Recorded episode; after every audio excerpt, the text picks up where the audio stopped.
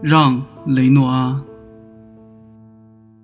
一九三六年，我像一名销售代表一样，拿着自己的目录册，向他展示了一本包括四十余张精心印放的照片集，同时问他是否需要一名助手。当时我刚刚收到路易斯·布努埃尔的否定答复，他是我早期在超现实主义时期就非常熟悉的导演。总算还有一些好事。让聘请我在《生活属于我们》这部影片做拍摄工作。这是一部富有进步倾向的作品，激起人民运动阵线的高涨情绪。接着，他又聘我做电影《乡村一日》的第二助理，雅克·贝尔克是第一助理，维斯康提是监制。在美国，助理是一个独立存在的职业。而在法国，则是为了将来能成为一名导演。让很快意识到我不会做这个，因为一名伟大的导演对待时间就像小说家一样，而报道摄影记者的工作则更接近纪录片制作人。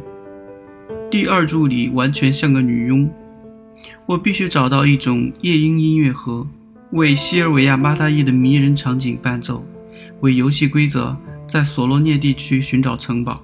或者同戴利奥学习如何使用猎枪。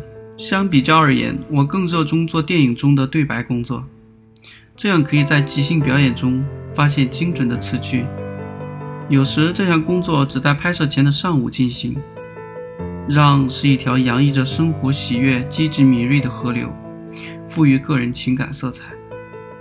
一天，让为了使我们认识到我们受英语的影响，他对我们说。贝尔克和卡蒂埃，你们也说说 the the。然而他却模仿郊区的口音。我们能感觉到他对一起工作的人的友爱。对待小角色与名角一样，他讨厌演员工作室的形式。这种费力的迂腐的形式，恰恰与他的风格相反。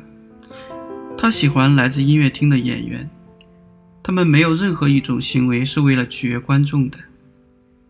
但让不是一个斗士，他像一头大型动物，在受苍蝇、蚊子之类的骚扰时，只能用力晃晃身体。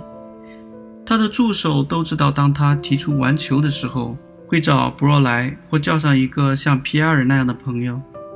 让也希望他的助手们能承担一些群众演员的角色，以便真正了解在摄影机另一边的感受。因此，皮埃尔·兰斯特兰德带着乔治·巴塔耶和我。就像神父带着神学院的学生游走，当看见秋千上一山发出嗖嗖声的西尔维亚巴塔耶时，我张大了嘴巴，说不出话来。由于经常下雨，乡村一日的拍摄工作陷入困境，我们就到让在马克劳特的别墅避雨，那里有很多空空如也的画框。此时，他父亲的作品已经被用于为儿子筹集资金。就像《游戏规则》这部惊人的影片，有些战争之前的现状。这座别墅的悲剧也同样一起在让的生活中上演。虽然严守秘密，但有些事情还是被发现了。